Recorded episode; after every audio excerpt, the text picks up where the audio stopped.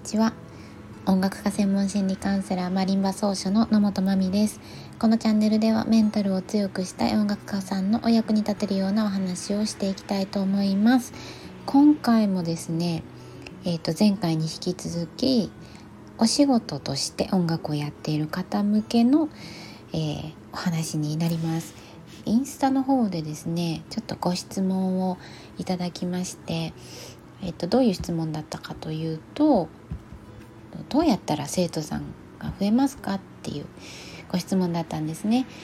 はい。えっと、結構インスタでね、えっと、ご質問どうぞって言ってもなかなか書き込むのは勇気がいったことだと思うんですけどありがとうございます。ご質問いただき嬉しかったです。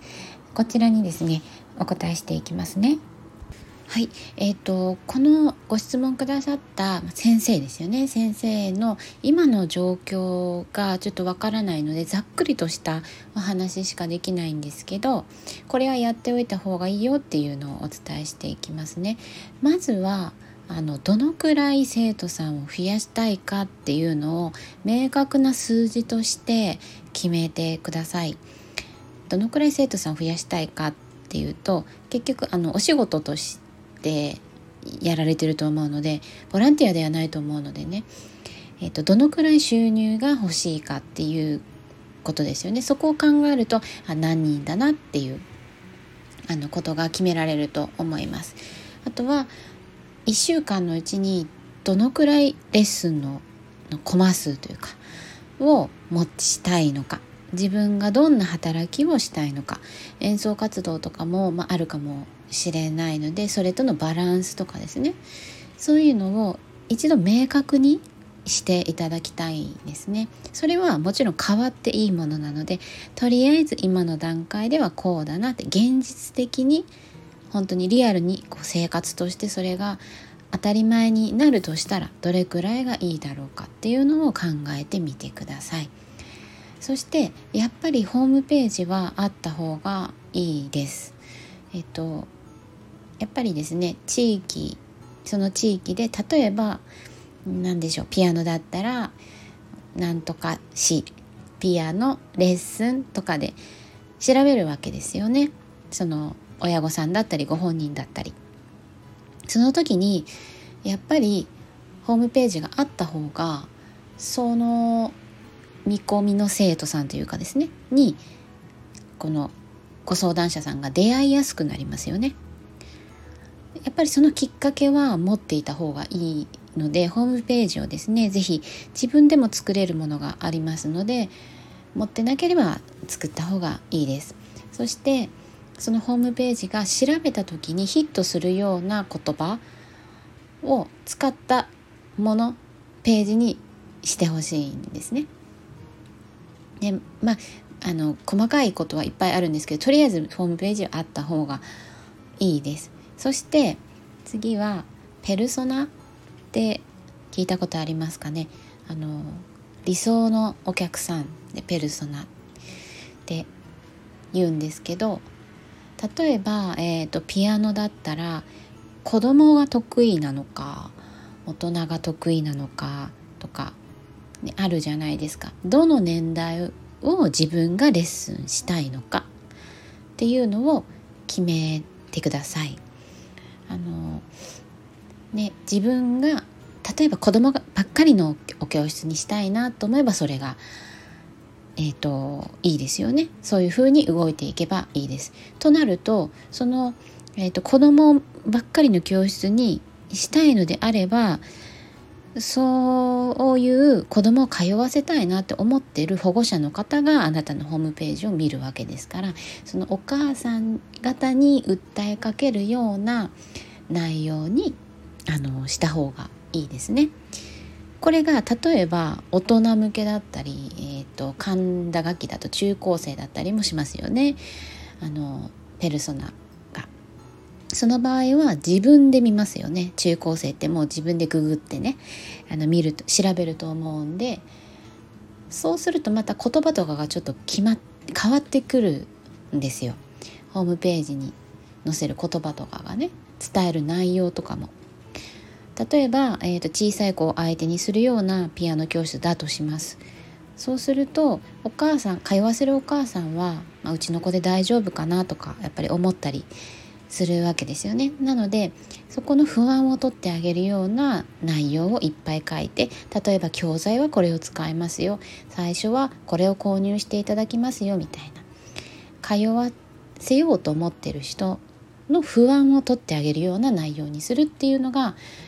えー、ポイントです。あのこれがまあ大人でも一緒ですよね。その通うためのハードルって何かなっていうのを考えてみて例えば大人の方向けにやりたいんだったらうんとお仕事帰りでも大丈夫ですよ。何時まで夜もできますよ。だったりこういう曲が、えーと、演奏できるようになりますよ。で例えば有名なこの曲とかみたいな。そのあなたのレッスンを受けた生徒さん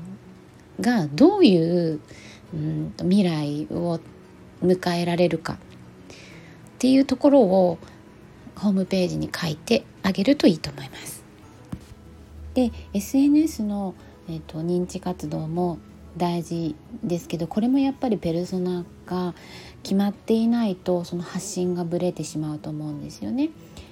例えば、えーと、子供向けだとしたらすごく優しい内容であこの先生優しそうだなっていう安心感だったりとか優しさだったりとかそういうものを発信していった方がいいと思うんですよね。だけども大人だっ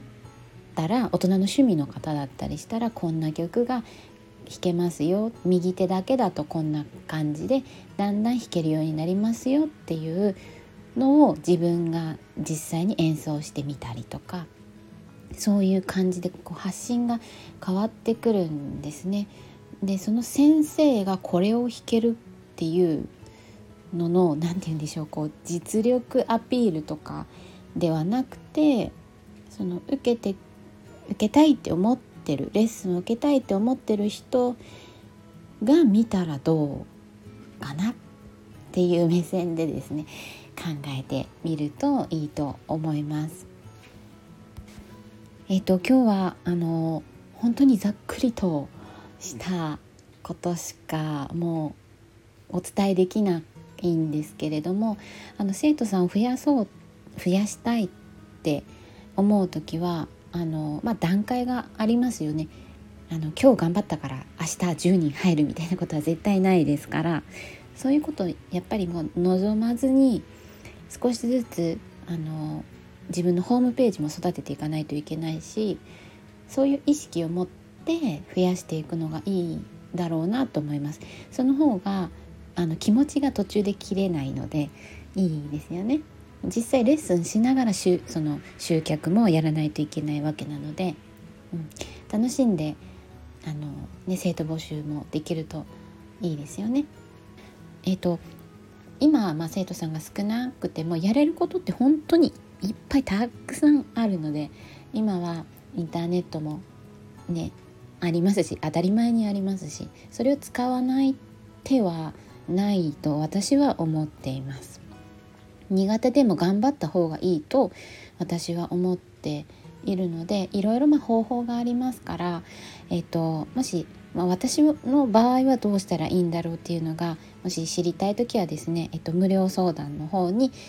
一回、えーと、とお申し込みいただいてあのお話を聞かせていただければなと思います。はい。今日は、えー、インスタの方でいただいたご質問にお答えしました。どうやったら生徒さんが増えますかっていうご質問でした。はい。では、えー、今日はこんな感じで終わりたいと思います。最後までお聴きいただきありがとうございました。Música